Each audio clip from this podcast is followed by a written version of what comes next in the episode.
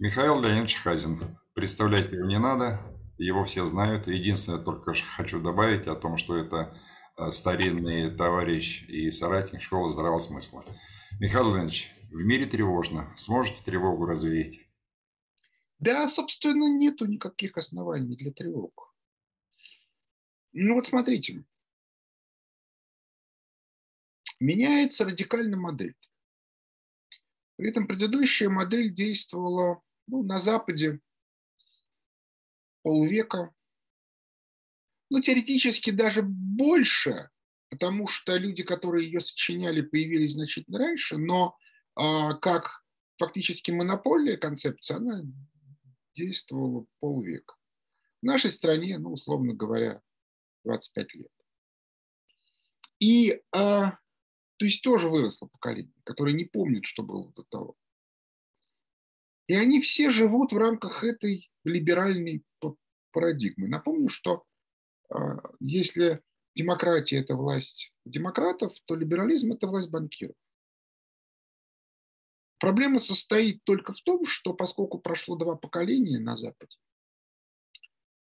то дети банкиров тоже выучены теми, кто, соответственно, освоил эту, эту модель.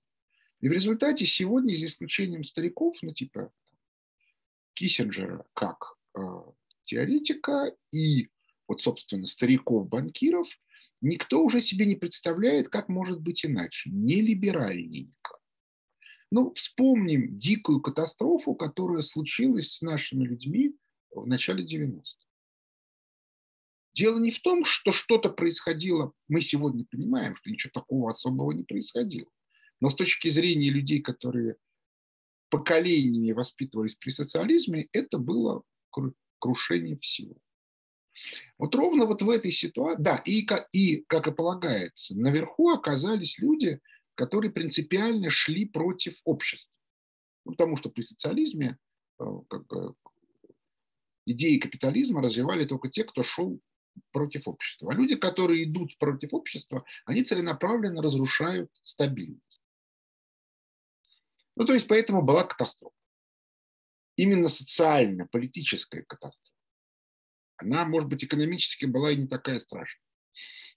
То есть она страшная, но если бы люди понимали, что происходит, может быть эффект. И, кстати, мы знаем примеры, когда э, люди, э, как бы, которые с, смогли взять ситуацию в свои руки, то там как бы все получилось более или менее. Так вот, Значит, если мы посмотрим на нынешнюю ситуацию, то картина следующая. Старики, Трамп, Байден, ну, Сандерс уже все, уже.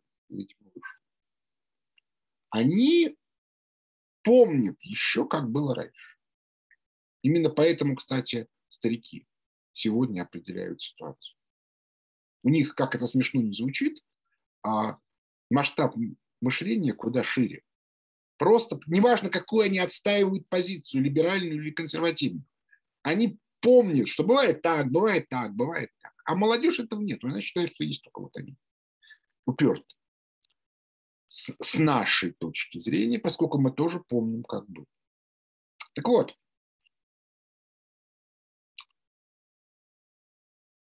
старики договорились. Си, Путин, Байден. Кое о чем, кое-что Путин разыграл красиво. Ну, история с Муди. Потому что с точки зрения такой вот а, дипломатии, ну, вроде как бы большая Америка, маленькая Россия в экономическом смысле. И вдруг накануне разговора с Байденом Путин летит в Индию, где его встречают там спасителя, избавителя. Непонятно от чего.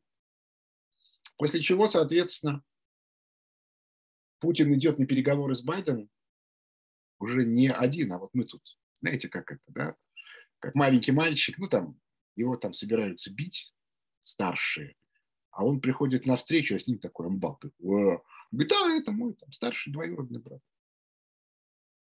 Вот он тут меня тут, мне, мне, мне тут будет помогать. Вот. Ну, соответственно, такая типовая ситуация во многих фильмах, разыгранная в самых разных вариантах. А, что делать? Вот делать что? Для тех, кто вырос в либеральной парадигме, сформировался, и что самое страшное, которые все свои доходы, не только наличные, но и инфраструктурные, ну то есть друзья, товарищи, связи и так далее, держат в либеральной парадигме. Сопротивляться? А как? В рамках либеральной парадигмы сопротивляться разрушению либеральной парадигмы нельзя. Ну, то есть бессмысленно укреплять стены дома, если у вас сгнил фундамент. Ну, то есть вы, конечно, можете укреплять, потратите на это бешеные ресурсы, а потом это все равно все рук. Я не знаю, видели ли вы замечательные картины, я видел. Когда большой, красивый, мощный кирпичный дом построен на глиняной почве на неглубоком фундаменте. И его зимой разрывает. И вот ты идешь и видишь замечательную картинку. Вчера стоял дом, ну, неделю назад. А сегодня ты едешь, и через него идет такая трещина. Сантиметров 10 шире. шире. Ну, ничего нельзя сделать. Вообще. Вот. Но это известное дело. Любой строитель вам скажет, что есть две вещи, на которых экономить нельзя. На фундаменте и на крыше. Все остальное бантики. Потому что стены укрепить можно. Окна можно новые поставить, еще что-то. А фундамент, если дом построен, заменить, ну, это очень сложно. Вот, значит, вот такая вот картинка. А что они могут делать? Значит, сопротивляться они не могут в смысле ломать тенденцию. Они ее не видят, ну, потому что она не видна в либеральном смысле. То есть это как бы, знаете, вот как в детстве, да, я вот очень хорошо помню, там, ну лет мне там 8-9, вечерей, и вдоль улицы идет такая сплошная полоса тумана. И ты понимаешь, сейчас она до тебя дойдет, ну и там как это ужас, ужас, ужас. Да? Поэтому вот сразу в домике, да, где, где тепло. Вот это вот ровно то же самое. Да, идет такая вот полоса тумана и полная безнадега. А там все, а в тумане все растворяется, вся либеральная инфраструктура. Ты понимаешь, что твои друзья, твои соратники постепенно начинают сокращать твое финансирования. Причем не только в смысле там, денег, но и в смысле поддержки, защиты, крыши, договоренности. Ну, мы же на самом деле все живем в социуме. И мы все прекрасно понимаем, что когда происходят какие-то неприятности, мы там куда-то звоним друзьям. Да, когда на нас начинает наезжать налоговые, мы начинаем искать каких-то людей, которые могут решить вопрос, ну и так далее и тому подобное. А тут мы, они все оказываются в ситуации, в которой эти возможности растворяются. Я хорошо знаю такие истории. Ну, там на моего приятеля осуществляется э, наезд, такой рейдерский захват. А он начинает звонить старым друзьям, а они все уже в отставке. Ну, потому что последний раз на него наезжали там 15 лет назад. И его друзья тогда были замминистрами, там, короче говоря, и он вообще считал, что на него никто наехать не может. Ну, собственно, так и было. А тут бах, ну, ему пришлось вспомнить молодость, там туда-сюда. Но он человек серьезный, я бы сказал, боевой. Вот, поэтому он, соответственно, практически все вопросы уже решил. Но вот это вот ощущение, на первый момент, некоторой беспомощности. Ну, кстати, любой человек, который был на службе долго, я очень хорошо помню свое ощущение беспомощности, когда я ушел из администрации президента. Я такой, я же очень хорошо понимал, а что, собственно, в чем проблема, да?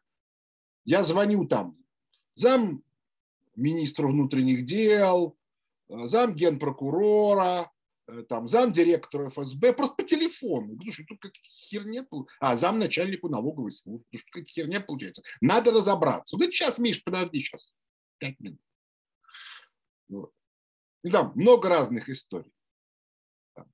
Решили меня кинуть чекисты. Ну, так, так, чуть-чуть. Но я позвонил другим чекистам. Говорю, ребят, тут вот есть у меня подозрение. И мне через три дня говорят, конкурирующий. Говорит, о, Миша, тут такая история туда-сюда. Но, говорит, это ничего личного, они просто под эту операцию бюджет выписали и боятся, что ты туда влезешь. А они делиться не хотят. Ну, вот, ну хорошо, ладно. Я говорю, ну, а, давайте так, а мы им простим, но вы им намекните. Говорит, хорошо. А потом, значит, через полгода те, которые, значит, не звонят и говорят, а ты зачем вот этим сказал? Я говорю, а зачем вы меня, вы, вы, вы меня пытались обдурить? И говорит, ну ладно, хорошо, ну не будем больше. Вот. Ну, то есть, ну, вот, как бы, видите, да, одно дело, когда вы, вы, вы, вы находитесь в игре, ну, там все друг друга подкалывают, еще чего-то там туда-сюда. Но при этом все понимают, что всерьез нельзя, потому что ты в игре. И по этой причине, как бы, если как бы ты переборщишь, перейдешь, как там, как Владимир Владимирович, перейдешь красную линию, то в ответ тоже, ответка тоже прилетит. А совсем другое дело, когда неожиданно выясняется, что ты, у тебя нет рычагов. И любая, даже самая легкая опасность для тебя становится критической. Почему? Ты же на нижнем уровне систему защиты не создавал. Ну зачем тебе на нижнем уровне системы защиты, когда она у тебя была наверх? А тут неожиданно верхняя исчезает, а нижняя, а для того, чтобы создать нижнюю систему защиты с нуля, нужны деньги. Причем иногда довольно большие. Ну, потому что все, все, все, кому ты приходишь, они говорят, а, так тебе надо вопрос решить. Ну, это стоит столько. Это раньше ты был фи фигурой, и поэтому все понимали, ага, сегодня он попросит, а завтра я его попрошу. И поэтому все это было как бы бесплатно. А теперь, ну вот смотрите, да, я так по-простому, вот у нас вот вся вот эта вот либеральная клака, да, ну, которая на Украине кормится от Сороса, у нас немножко больше источников. Но от Сороса тоже есть. Они все привыкли, что они получают много денег. Они жадные, они друг друга кидают, они обманщики. То есть Соросу они говорят, мы, значит, тут вот мы содержим много-много разных групп. В реальности они все берут себе, а там платят по копеечке, а иногда вообще не платят, типа, ты же за свободу, не борись за свободу, ну и так далее и тому подобное. Но проблема состоит в том, что источников становится все меньше и меньше, а риски все больше и больше. Могут же и посадить, и сажать. Вот посмотрите да, на вице-губернаторов, начальников департаментов, заместителей министров. Они же продолжают воровать так же, как и раньше. Их сажают уже как бы, то есть, э, как это называется, большой террор отдыхает. У нас сейчас сажают больше. Казалось бы. А никого это не волнует. Ну, во-первых, потому что все понимают, типа, воруют. Не, ну, конечно же. А они сажают тех, кто проиграл в политическую схватку. Поскольку все понимают, что они точно воровали, то по этой причине никого это не волнует. Теперь это не репрессии. Потому что есть за что посадить. Невинных сейчас не сажают. Ну, почти. Вот. Но Ну, например, да, вот, смотрите, да, как это было в прежние времена. За что убили Плитковскую? Она получала от Березовского деньги. Ну, давайте так скажем, это гипотеза, да, у меня, естественно, доказательства. В некоторый момент Березовский ей почему-то денег не дал. Она стала ругаться. Говорит, где мои, где моя доля? А будете как бы продавать... Да, но, но при этом она считала себя фигурой. И по этой причине она стала объяснять, что если, значит, ей денег не дадут, то она тогда как бы расскажет, как оно все на самом деле. После чего она скоропостижно скончалась. Вот. А, и соответственно, а, а потому что Березовский очень не любил, когда с ним так разговаривали. Так вот, а, сегодня такая ситуация всюду. Ко всяким Соросам прибегает толпа вот этих вот причем на довольно высоком уровне, и начинает кричать, где наша доля. Причем в самом разном варианте. В варианте дайте нам больше денег, потому что риски выросли. А, дайте нам денег туда-сюда, потому что а, нижние эти ребята побежали к своим, к тем, кто им давал по копеечке, и начали говорить, ребята, вам же дают больше для нас, а тут риски пошли. А дайте-ка нам, а не то мы. Понимаете, это Березовский мог дать команду. А, а распределители нижнего уровня, они такую команду дать не могут. И по этой причине их начинает трясти, потому что сейчас побегут, соответственно, в компетентные органы, целая свора исполнителей. И говорит, вот, смотрите, а нам вот этот вот предлагал деньги за как бы, разрушение основ конституционного строя. Ну как? Как это делается? Это раньше на это никто внимания не обращал, а теперь все понятно, это уголовное дело, статья. Суд, турма, Сибирь. Никто не хочет в турму и в Сибирь. Что делать? А те, которые чиновники, те тоже прикидывают. А вот тут, вот тут опасно, тут чревато. Раньше у нас была крыша, потому что мы были члены либеральной команды. А теперь членство в либеральной команде – это не крыша, а э, отягчающие вину обстоятельства. Поэтому либо увеличивайте нашу долю, либо обеспечивайте крышу, ну и так далее и тому подобное.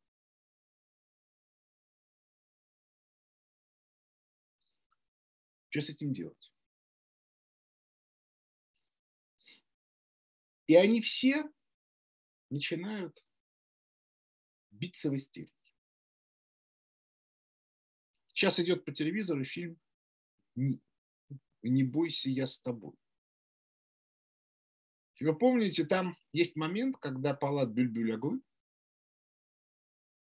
приходит значит, к Дурову и Кантемирову, я уж имена называю актеров, поскольку не помню, как там называли, и начинает об, об, объяснять Кантемирову, я тебя убью. Что, естественно, вызывает здоровый смех. Значит, а, а, а потому что у него истерика, у него не, не, невесту отбирают. Ну, не невесту, а как бы любимую девушку. Что делать? Делать что? И они начинают играться в игры. Игры бывают двух видов, трех видов. Вид первый. Надо бежать к тем, кто выигрывает, и сдаваться. Я, кстати, не удивлюсь, если выяснится, что уже очень многие из тех, кто являются столпами либерализма, не просто подписали присягу на верность, но и написали много листов показаний, которые пока не легализуются, но скоро будут легализованы. И, кстати, они-то друг про друга знают, что они все сдадут. Это же не революционеры, которые ради своих убеждений на плаху шли, ну или, по крайней мере, на каторгу. Это люди, которые любят жить красиво и ради сохранения этой красоты готовы на все. Березовских уже нету. Поэтому они все пока живы. Пока. Я напоминаю начало 90-х. Кстати, вот был такой банкир Кивелиди, которому реально подсыпали новичок, да, в отличие от всяких там остальных. Да. Так вот, соответственно, фокус в том, что э, сейчас эти показания начнут вытаскивать скоро. Ну, собственно, может быть, у некоторых уже вытаскивают. Мы не знаем, что там предъявляют этим вот арестованным замминистрам, вице-губернаторам и так далее. Дальше, соответственно, пункт 2. Надо заниматься, нужно уносить ноги. И поэтому бешеный отток капитала из нашей страны совершенно рекордный. Они идиоты. Они не понимают, что там все еще хуже, чем у нас. Потому что у нас падение сверхпотребления произошло в 90-е годы, а там оно еще не произошло. И поэтому там, во-первых, все отберут, ну, там все исчезнет, ну, как бы все съест суслик. Вот. А, но еще при этом могут арестовать, посадить, и там вообще ничего не поможет. Здесь вот есть какие-то родственники, ну, как, короче, люди, которые теоретически. И, наконец, э, пункт третий – это пытаться любой ценой затормозить вот этот вот туман, который ползет страшно. Они же не видят, что за ним. У них же либеральное мышление. Мы-то видим, что в этом тумане. Ну, собственно, для нас тумана-то нет. А они видят только вот этот вот туман.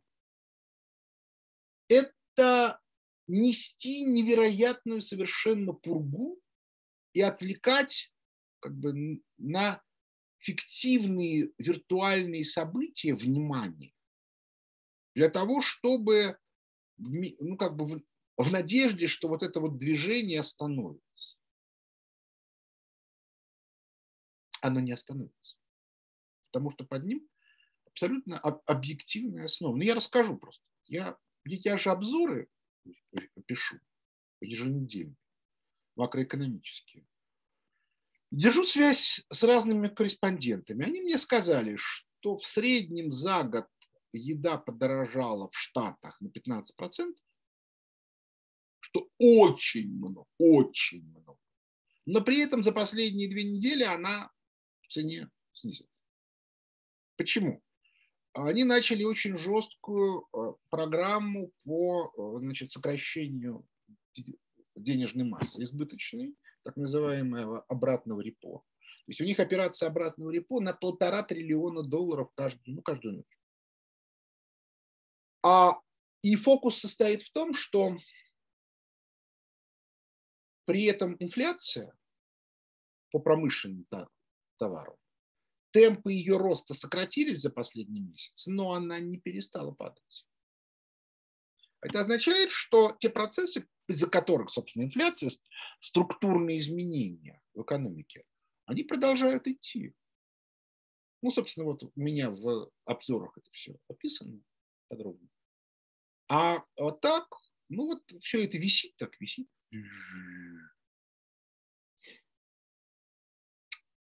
Что делать? Непонятно. И они начинают сочинять сказки.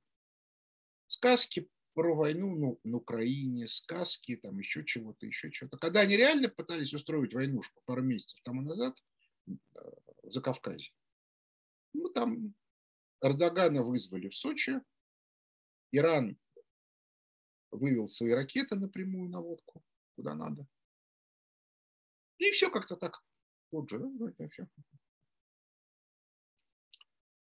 А, ну и плюс в нашей стране это все дополняется тем, что даже уже дебилы поняли, я сошлю здесь не на себя, а на Андрея Безрукова, который в прошлое воскресенье, шесть дней назад, в воскресном вечере с Соловьевым произнес замечательную речь. Она у меня в телеграм-канале есть, ссылка. Речь следующая. Он сказал, что, ребята, э, Путин выстраивает некоторую внешнеполитическую конфигурацию. Ну, вместе с Байденом, Си и с Моди. Неважно совершенно, какая это конфигурация. Но, ну, но в реальности он 9 мая в рамках договоренностей предварительных по Женеве, еще тогда не случившейся, произнес речь, смысл которой был следующим, что на на территории, которую мы контролируем, мы определяем правила игры. Или, как говорит моя дочь, а, что хочу, то и врачу. Так вот, а, все тогда, ну, либеральные участники сказали, ну ладно, как бы, то есть Путин будет устраивать внутри страны диктатуру, тоталитаризм и прочие разные слова. Это тоже, кстати, была защитная реакция, потому что ключевой элемент всего этого был то, что та территория, на которой Путин будет иметь право устраивать вот этот самый порядок, она сильно больше, чем современная Россия Причем там будут части, которые как бы, будут вполне себе иметь право голоса. Я могу вас уверить, что через пять лет в России будет самой демократической страной. Ну, в некотором понимании этого слова. Потому что слово демократия, оно настолько широко может пониматься, что... Так вот, а Безруков сказал о том, что вот эти договоренности, которые в мае казались еще достаточно маловероятными, хотя я про них рассказывал, они фактически уже состоялись. И это хорошо видно, потому что говорит Салливан, потому что говорит Байден, потому как истерит НАТО, а потому что если речь идет о том, что будут Россия, будет США, будет Китай и Индия как субъекты, то НАТО тогда кто? То есть либо Байден вменит НАТО ту позицию, которую они решат между собой, без НАТО, либо НАТО будет отдельно от Соединенных Штатов И НАТО будет сказано, ребята, ну давайте, да, вот у вас есть какие-то ресурсы, вот за счет этих ресурсов и работайте. И что?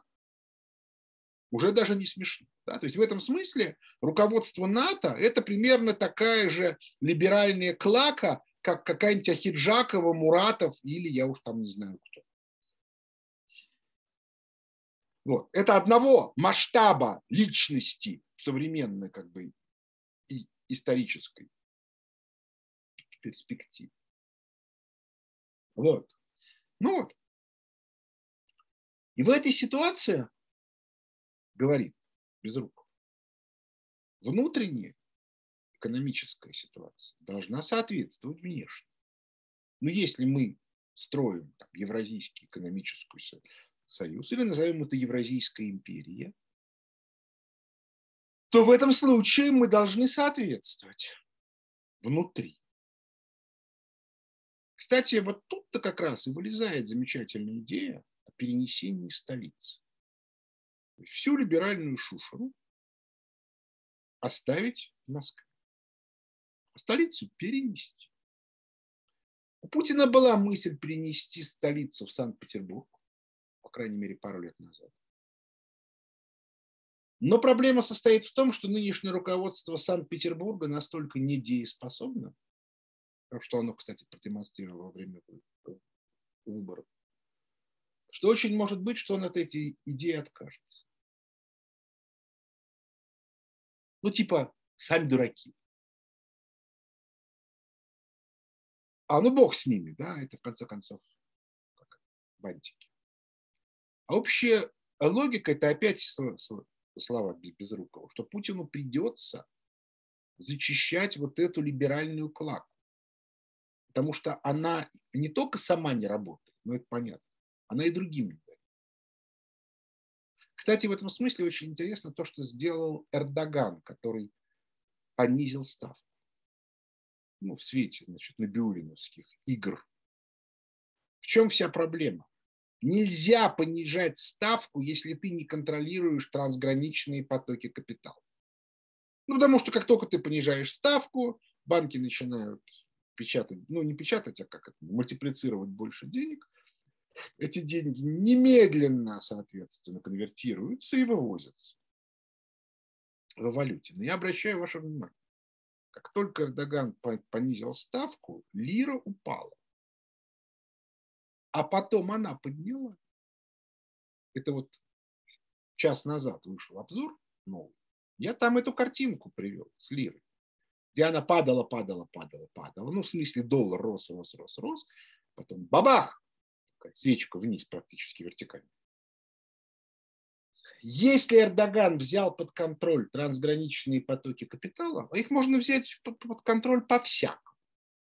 То есть можно э, через центральный банк, А можно вызвать руководителей банков и сказать, так, ребята, если у кого баланс капитала трансграничный окажется в пользу вывоза в ближайшие три месяца, то в этом случае пеняйте на себя. Материалы на вас выше крыши, будете сидеть. И все. И все. То есть они, конечно, тут же побегут к своим там, ну, вот у нас, да, но вызовите каких-нибудь там руководителей крупных банков и скажите, что если у вас трансграничный поток капитала будет в ту пользу, то, то мы вас посадим. Представляете, да, все вот эти вот государственные банки и полугосударственные. Они говорят, кто, кто такой? А дальше вдруг нижний раз одного посадят, второго посадят, третьего посадят. Начнется истерика опять. Ребят, вам же сказали, не вывозить капитал. Точка. Очень будет интересно. И э, вот это будет схватка реальная. Вот это будет реальная схватка. Вот. Ну вот, мы продолжаем дальше. Значит, э, вот мне очень интересно, что будет у Эрдогана. Это такой типовой вариант. Потому что если он понизил ставку и сумеет ограничить вывод капитала, то у него начнутся внутренние инвестиции. И там начнется счастье. Вот тогда, и тогда с Турцией будет сложно. Я не уверен, что у Эрдогана получится. Почему? У него нет твердого политического большинства в стране. И по этой причине а, очень многие начнут ему пакостить не потому, что они хотят, потому что они считают, что Эрдоган проводит правильную политику, но лучше, чтобы эту политику проводил не Эрдоган. Поэтому я пока не знаю, чем, чем это закончится. Но это очень интересно. Тема. Просто прям вот очень-очень интересно. Так вот, а, кстати, я могу сказать э, одну вещь ответить. Да? Насколько мне известно, если а, к вам на ролик не прямой ход, а по ссылке, которая не у вас, то это на, то это на каких-то счетчиках не отражается. Там, я просто не знаю, как это устроено. Вот, поэтому Аврора с этим сталкивалась. Когда я давал прямую ссылку на а, Аврору вот два года тому назад, то не было увеличения просмотров на счетчике. А у меня было видно, что, что, что посмотрели десятки, а то и сотни тысяч. Я не знаю просто, как это устроено, как устроены эти счетчики. Вот, значит, эм, Возвращаюсь. Я а, на клубе улицы Правды позавчера рассказал про технологию фронтира. Не вдаваясь в, в детали, суть такая. Мы все привыкли мыслить в терминах войны. Ну вот, паника по поводу Украины, истерика, которая раздувается, это типа вот коварная Россия захватит Киев, разрушит государственность. Продолжаем, продолжаем. Разрушит государственность и т.д. и т.п. Вот в нынешних условиях никто не будет разрушать ничью государственность, а не только украинскую.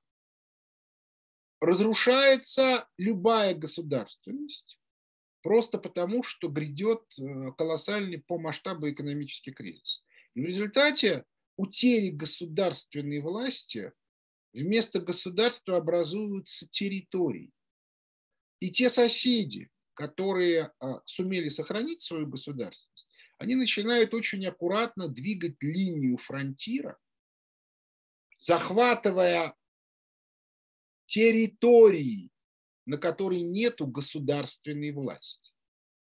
Сопротивляться некому, протестовать некому, власти нет. И по этой э, э, э, причине никаких претензий типа оккупации, еще чего-то становится, их просто невозможно предъявить. Потому что на этих территориях власти нет. Предъявите власть. И когда эта линия фронтира сдвигается, то по эту сторону сразу создается нормальная власть. И претензии к ней предъявлять бессмысленно. Вот это вот э, проблема, с которой мы столкнулись. Мы это все человечество. И, в общем, стран, которые могут сохранить свою государственность, достаточно мало. В частности, например, я не уверен, что сохранят свою государственность страны Западной Европы, Франция, Германия. Я абсолютно убежден, что э, во многом за победой зеленых Германии стоит Лондон, ровно потому, что он понимает, что он может вот этой технологии фронтира двигаться, ну, грубо говоря, сначала Британь, потом Нормандия, ну так вот постепенно двигаться, двигаться, двигаться, двигаться, двигаться, двигаться. А, и таким образом получит под свой контроль Западную Европу, в которой уже не будет более-менее мощных государств. Ну просто потому, что там будет такой вот хаос. А и более того, если вы почитаете Алистера Хита, который как бы у них нонче такой правдоруб, то он про это впрямую писал. А получится, не получится, это отдельная тема, потому что у Англии нет ресурса. Но есть гипотеза, что Англия и Турция попытаются создать такое единое, ну не государство, конечно, но некоторую такую компашку, которая будет заниматься этим. И тогда действительно имеется некоторая опасность, что они могут попытаться там захватить Одессу, Болгарию, ну и вообще Балканы. Потому что по имеющимся у меня данным Джонсон Эрдогану Балканы обещал в рамках распада Евросоюза. Он, правда, обещал еще, что этот план поддержит Байден, но тут вышел конфуз. Но я уже не буду влезать вот в эти детали, потому что я очень хорошо понимаю, что а, Эрдоган-то, может быть, на такого рода соглашение и пойдет.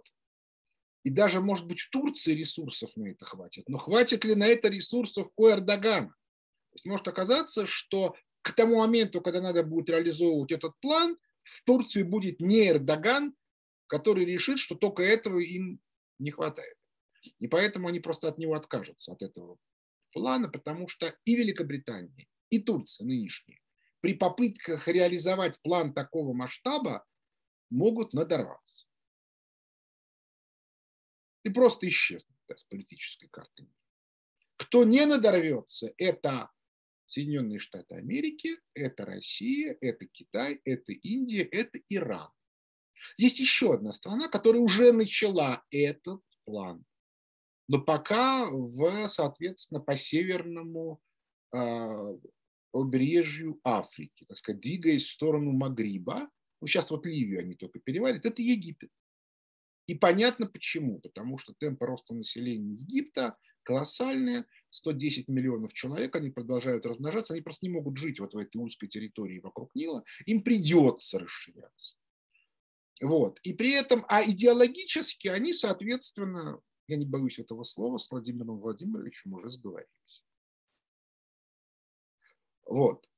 Ну и поэтому я как бы очень четко понимаю. Кстати, по этой причине я вот разговаривал с товарищем Глазьевым, и товарищ Глазьев мне говорит, Михаил Леонидович, ну вот ну скажи нам простому, кого присоединять-то будем? Ну, в смысле, к Евразийскому союзу. Я говорю, ну, Иран. Он говорит, ну да, это я уже размышляю на эту тему.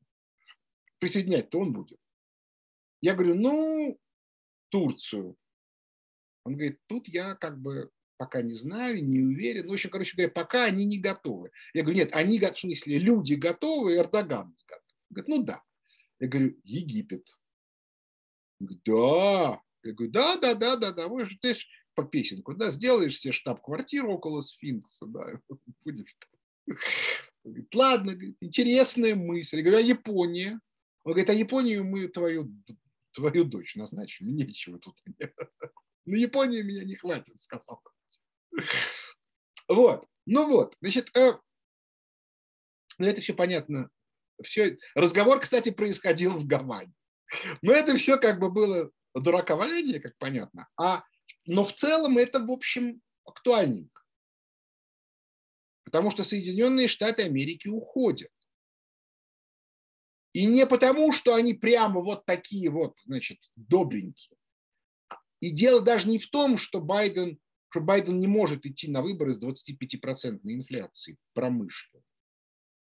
А если он ее не снизит, то в этом случае потребительская инфляция к весне снова подскочит там, до 12-15%.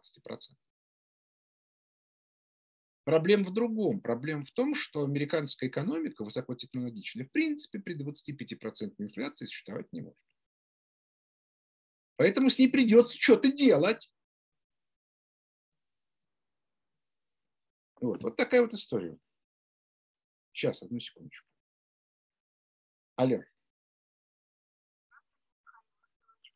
Да, через пять минут. Давайте, да, давайте. Надо мне заканчивать. Так вот, вот такая вот история. Поэтому я бы сказал так, что мы находимся в ситуации, при которой войны не будет, потому что воевать некому и нечем. То есть ракеты пулять можно, а извлечь из этого выгоду никак нельзя. Более того, чем больше ты будешь сегодня пуляться ракетами, тем веселее завтра против тебя будут использовать технологию фронтира. Кстати, между прочим, если Соединенные Штаты Америки заиграются, то у них есть там Мексика на границе, которая тоже может использовать технологию фронтира. Ну, теоретически, во всяком случае. Сегодня мексиканцы бегут в США, потому что там выше уровень жизни. А если там уровень жизни упадет, и начнется дикий запад, то тут неожиданно выяснится, что мексиканцев на юге США много.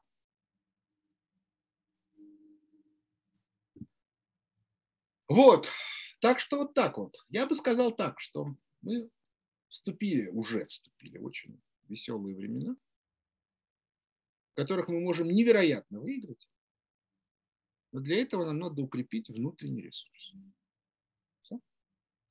Дикси. Михаил Леонидович, огромное спасибо, что нашли время для школы здравого смысла. Всегда рада вас видеть. Э, вас, ваших близких, друзья и точно так же ваших и близких и вас самих. С Новым годом! Всего только самого хорошего. Ну, вам счастья. Ты, кстати, обратил внимание, что страничку, которую ты просил, я тебе... Сейчас мой эфир выключу. Ну, это ты потом вырежешь.